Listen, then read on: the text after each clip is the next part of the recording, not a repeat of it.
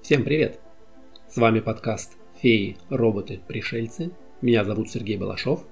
И сегодня мы поговорим про спутники Марса – Фобос и Деймос. Это два очень небольших небесных тела, но и у них есть свои тайны, свои интересные факты, и нам есть что о них узнать. Фобос и Деймос – первые сразу в нескольких номинациях. Самый быстрый и самый маленький – самый хорошо сфотографированный. А еще до сих пор нет окончательной теории происхождения этих лун. И вполне может быть, что в этом виноваты они, наши любимые зеленые человечки.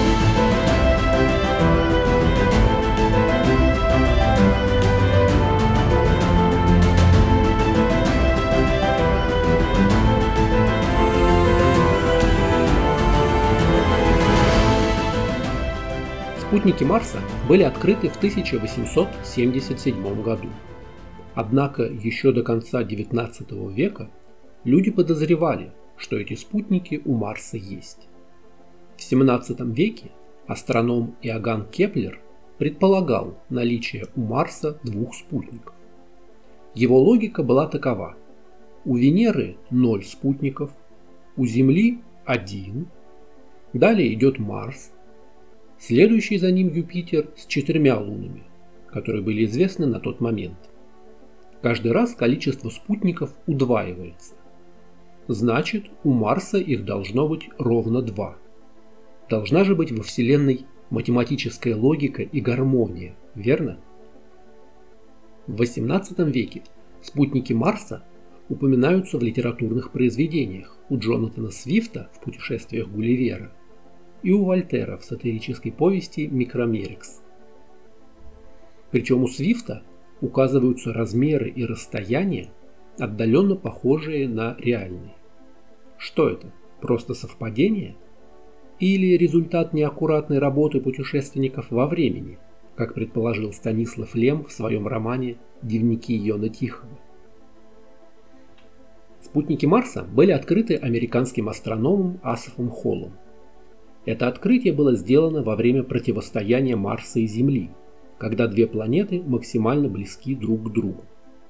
Холл вел наблюдение несколько дней.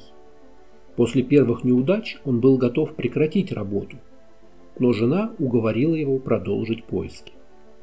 В результате два небесных тела были зафиксированы.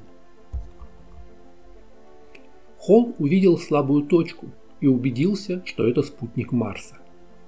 На следующую ночь он заметил еще одну, совсем близко от Марса, но она вскоре исчезла, а спустя три часа другая светлая точка обнаружилась с противоположной стороны планеты. Сначала Холл подумал, что у Марса три спутника.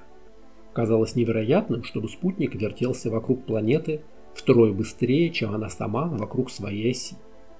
Но вскоре он убедился, что спутников ровно два – Спутники Марса стали одним из последних крупных открытий в планетной астрономии, сделанных путем визуального наблюдения в телескоп.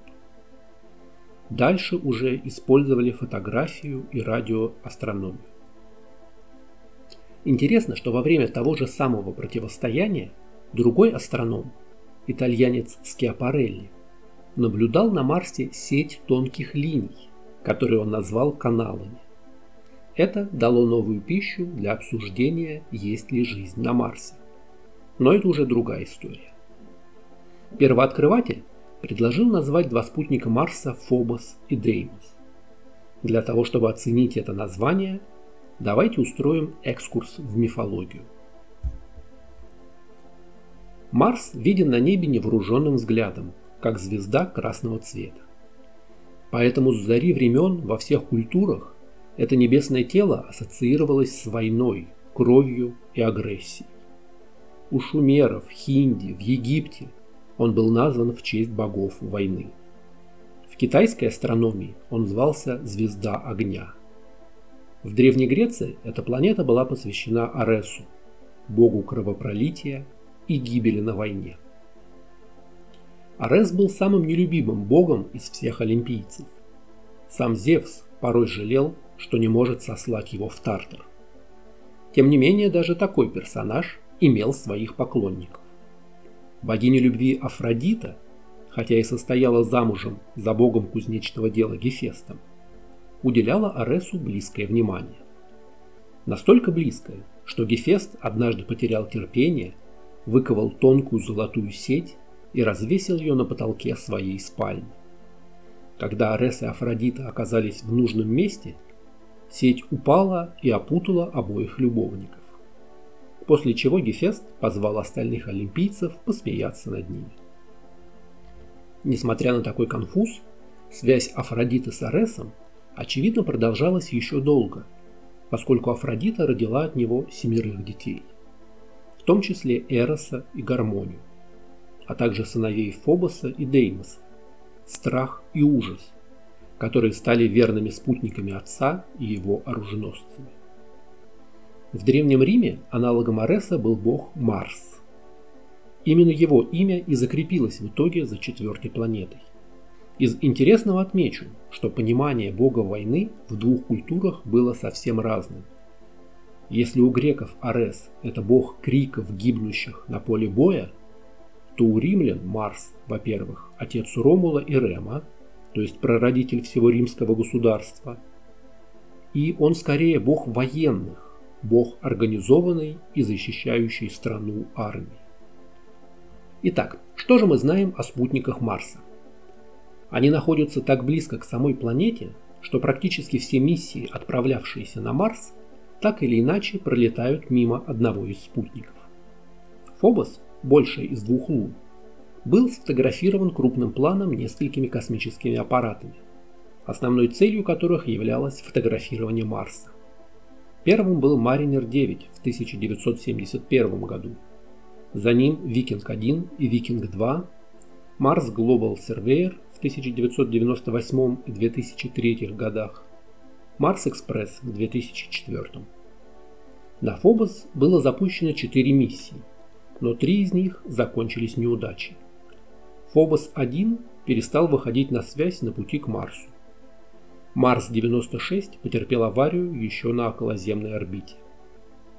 Советская автоматическая межпланетная станция Фобос-2 вышла на орбиту вокруг Марса, передала научные данные о Фобосе, но затем и с ней связь была потеряна. Также в 2011 году состоялся запуск очередной российской автоматической межпланетной станции к Фобусу, которая называлась Фобус-Грунт. Она должна была доставить образцы грунта со спутника Марса на Землю. Но в результате программного сбоя станция не была выведена на расчетную траекторию и упала в Тихий океан. Тогда же, в 2011 европейская станция Марс-Экспресс приблизилась к Фобусу на 100 километров и сделала стереоизображение спутника. Фобос стал самым детально сфотографированным небесным телом, на которое не было посадки. Так что мы много знаем о Фобосе и Деймосе. Это два очень маленьких спутника. Фобос в диаметре 22 километра, Деймос всего 12. Фобос больше и ближе к Марсу, Деймос меньше и летает в три раза дальше от него. Деймос имеет средний радиус в 6 километров. Это самый маленький из всех спутников планет в нашей Солнечной системе. Ему требуется 30 часов, чтобы совершить оборот вокруг Марса. Деймос находится в 23,5 тысячах километрах от Марса, намного дальше, чем второй спутник. Деймос регулярно проходит перед Солнцем, если смотреть с поверхности Марса. Он слишком мал, чтобы вызвать полное затмение, скорее выглядит как маленькая черная точка, движущаяся по Солнцу. Транзит Деймоса был сфотографирован марсоходами Opportunity и Spirit. Поверхность Деймоса выглядит гораздо более гладкой, но и на нем есть два больших кратера.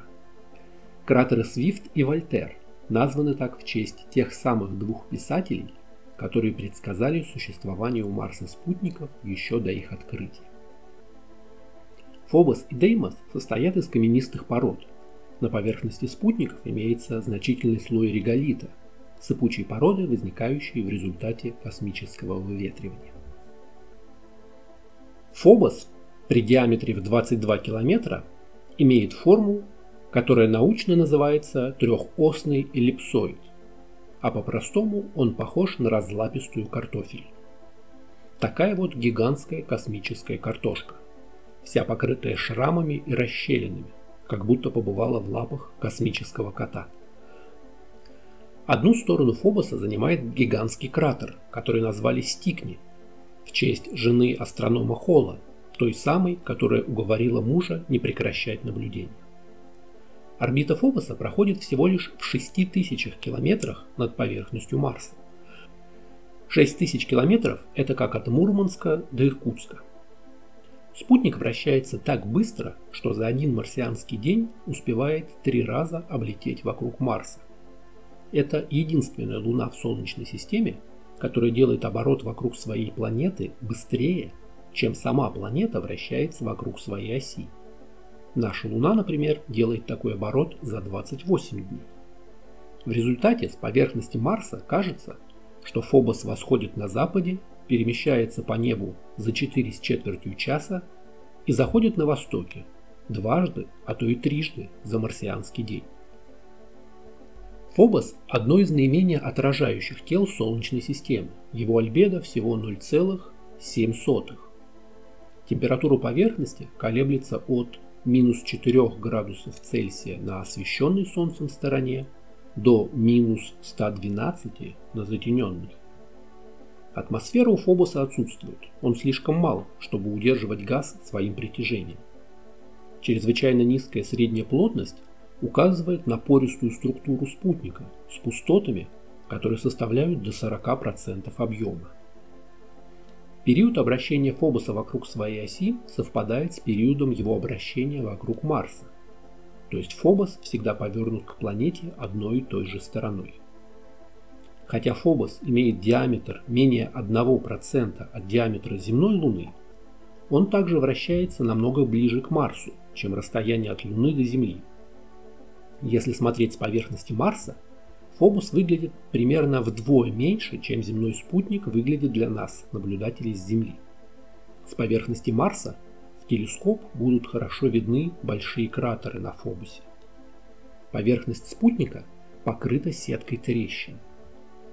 Есть две основные версии их происхождения. Это либо следы от валунов, выброшенных в результате удара астероида, в который создал кратер Стикни, Гигантские камни прокатились по поверхности Фобоса, оставляя глубокие борозды. Либо другая версия, что это следы от разломов, вызванных приливными силами, и они свидетельствуют о том, что Фобос разваливается на части. Еще в 1989 году, по данным Фобоса-2, группа советских и американских планетологов предположила, что Фобос сложен из глыб разнородного вещества, перекрытых сверху раздробленным материалом, смешанным водородный слой при бомбардировке поверхности метеоритами. Считается, что такая структура, получившая название «куча камней», характерна и для некоторых астероидов. Фобос вращается так близко к Марсу, что когда-нибудь упадет на него – Фобос приближается к Марсу почти на 2 метра за столетие. Какова будет дальнейшая его судьба, непонятно.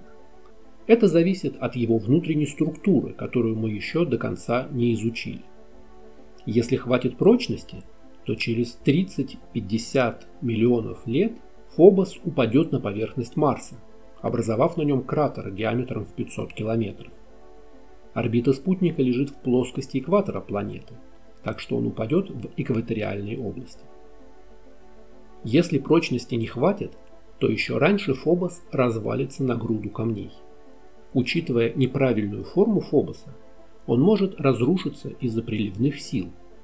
Когда Фобос распадется, он сформирует планетарное кольцо вокруг Марса. Это гипотетическое кольцо может существовать от 1 до 100 миллионов лет. Зрелище, наверное, будет красивое. В долгосрочной перспективе не слишком хорошая идея основывать на Фобосе перевалочную станцию для посадок на Марс. Хотя в краткосрочной вполне можно это сделать. Фобос – сын Арея, олицетворяющий страх людей перед войной. Он вечно следует за своим отцом, покрытый шрамами, и рано или поздно либо упадет на его поверхность, либо развалится, создав кольцо. А еще на Фобосе есть монолит – гигантская скала размером с многоэтажное здание. Любимец конспирологов, но не мог же такой объект появиться сам собой. Монолит Фобоса – это большая скала, валун около 85 метров в поперечнике и 90 метров в высоту. Было высказано предположение, что монолит может быть частью ударного выброса, результат падения астероида. Монолит расположен возле кратера Стикни и отбрасывает заметную тень. Он виден на изображениях Mars Global Surveyor, сделанных в 1998 году. Интересен он также тем, что его искусственное происхождение признали в НАСА. На самом деле нет. Однажды американский астронавт Без Олдрин, второй человек на Луне, пришел в подкаст популярного ведущего Алекса Джонса, знаменитого конспиролога. И во время интервью Джонс попросил у астронавта прокомментировать такие объекты, как лицо на Марсе или монолит на Фобосе. Олдрин ответил длинно, и это была его ошибка. Он сказал, что мы не знаем, кто их создал. Наверное, это был Бог или сила природы. Впрочем, такие люди, как вы, наверняка скажут, что их создали инопланетяне, которые затем полетели на Землю строить пирамиды. Очевидно, что это был сарказм. Но ведущему оставалось только вырезать нужные куски фраз, и теперь весь мир знает. Астронавт из НАСА все подтвердил. Науке неизвестно, кто создал монолит на Фобосе, но его постройка связана с пирамидами в Египте. Так и развивается фантастика, заменяя собой науку. Давайте теперь поговорим о происхождении Фобоса и Деймоса. Два таких необычных спутника требуют от нас дополнить модели формирования небесных тел. Существует три способа, которыми планета может обзавестись одним или несколькими спутниками. Первый путь – из околопланетного диска. Материал, который накапливается вокруг протозвезды, не только фрагментируется на планеты Земалии, которые растут и развиваются в планеты, но и самые большие протопланеты приобретают вокруг себя собственные диски материала, которые собираются в Луны. В первую очередь это относится к газовым гигантам. Вероятно, так появилось большинство спутников в системах Юпитера, Сатурна и Урана. Второй способ – это гравитационный захват, который объясняет спутники с причудливой орбитальной ориентацией и плотностью, которые не совпадают с материалом родительской планеты. Это относится к таким спутникам, как Феб Сатурна или Тритон Нептуна, которые, вероятно, оба прилетели из пояса Койпера. Третий путь – это крупное столкновение, которое поднимает обломки, они сливаются в один или несколько естественных спутников. Скорее всего, так возникла наша Луна.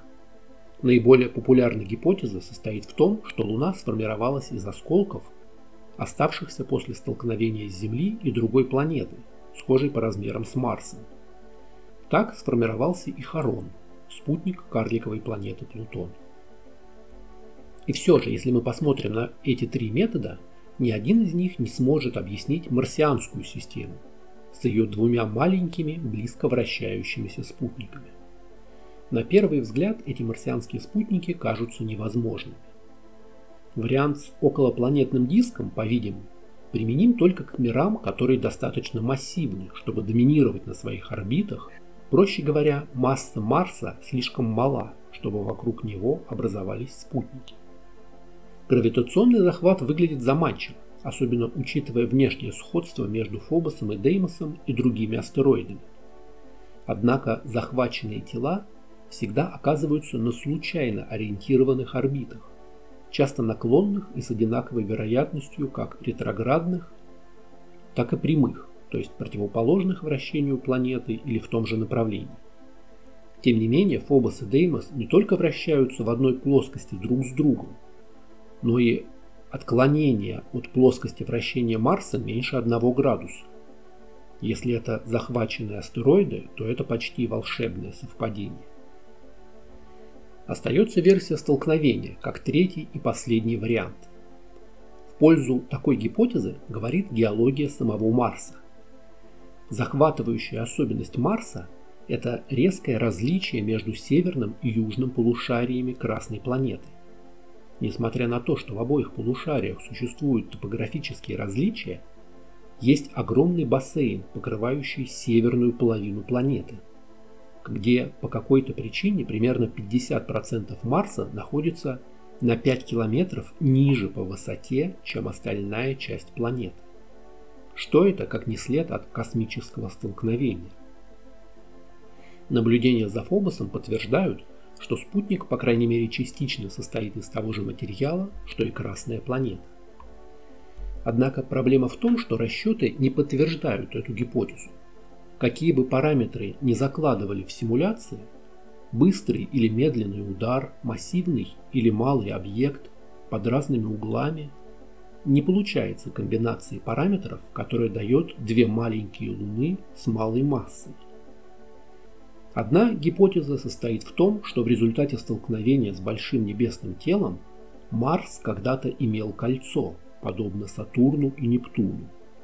Множество тел размером с Фобос и Деймос кружили вокруг планеты, после чего часть упала обратно на Марс, часть улетела в космос, и только два верных оруженосца остались на страже бога войны. Вариант этой гипотезы в результате столкновения образовался один большой спутник, который затем распался на три маленьких.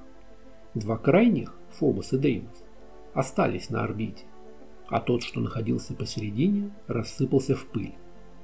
Когда через миллионы лет такая же судьба постигнет Фобос, в небе над Марсом останется только небольшая точка Деймоса, последнего из спутников Марса. В конце 1950-х годов необычные орбитальные характеристики Фобоса позволили предположить, что он может быть искусственным объектом. В 1958 году советский астрофизик Иосиф Шкловский изучал ускорение орбитального движения Фобоса. Он пришел к выводу, что это ускорение слишком велико для известных размеров спутника. Чтобы объяснить такое ускорение, Фобос должен был быть очень легким. По расчетам, как полый внутри шар с толщиной стенок менее 6 см. Такой объект, полый шар с тонкой стенкой, не может возникнуть никаким естественным путем. Даже по тем временам гипотеза была очень смелой. Имелись наблюдения, которые необходимо объяснить. То, что Фобос – полый шар, было одной из возможных стратегий объяснения. Тем не менее, в теории полого Фобоса не было ничего принципиально антинаучного. Ученые на волне общественного интереса к космосу в начале 60-х годов обсуждали различные спекулятивные гипотезы. Идею Шкловского о полом Фобосе первой опубликовала газета «Комсомольская правда». В ней появился целый цикл статей и рассуждений о древних внеземных цивилизациях, внеземной жизни, которая возникла сперва на разрушенной планете Фейтон, потом переселилась на Марс, Венеру и Луну. Удивительно, что эти статьи и рассуждения начинались как вполне научные, перепечатывались в дайджестах и переводились на иностранные языки. Для президента США была составлена аналитическая записка о том, действительно ли Советы обнаружили инопланетян. В записке приводилась другая версия объяснения – ошибки наблюдения. Точные измерения орбиты спутника, доступные к 1969 году, показали, что несоответствия не существует. Текущие наблюдения согласуются с тем, что Фобос – это груда космического щебня. Кроме того, на изображениях, полученными зондами «Викинг» в 70-х годах, отчетливо виден естественный, а не искусственный объект. Картографирование с помощью зонда Марс-Экспресс указывает, что это не сплошной кусок породы, а пористое тело. Но чем дальше, тем больше наука расходилась с журналистикой и популярными идеями. Конечно, возникает вопрос, зачем вообще вспоминать про эту устаревшую гипотезу. Интереснее, что это было вполне научное заявление. На этом примере можно посмотреть, как развивалась грань допустимого в науке. То, что полвека назад обсуждалось как одна из рабочих гипотез, было подхвачено любителями сенсаций и все больше теряла связь с наукой. Факты не подтверждают желаемый результат, но ведь эта гипотеза такая интересная. Будем ее раскручивать безо всякой научной базы.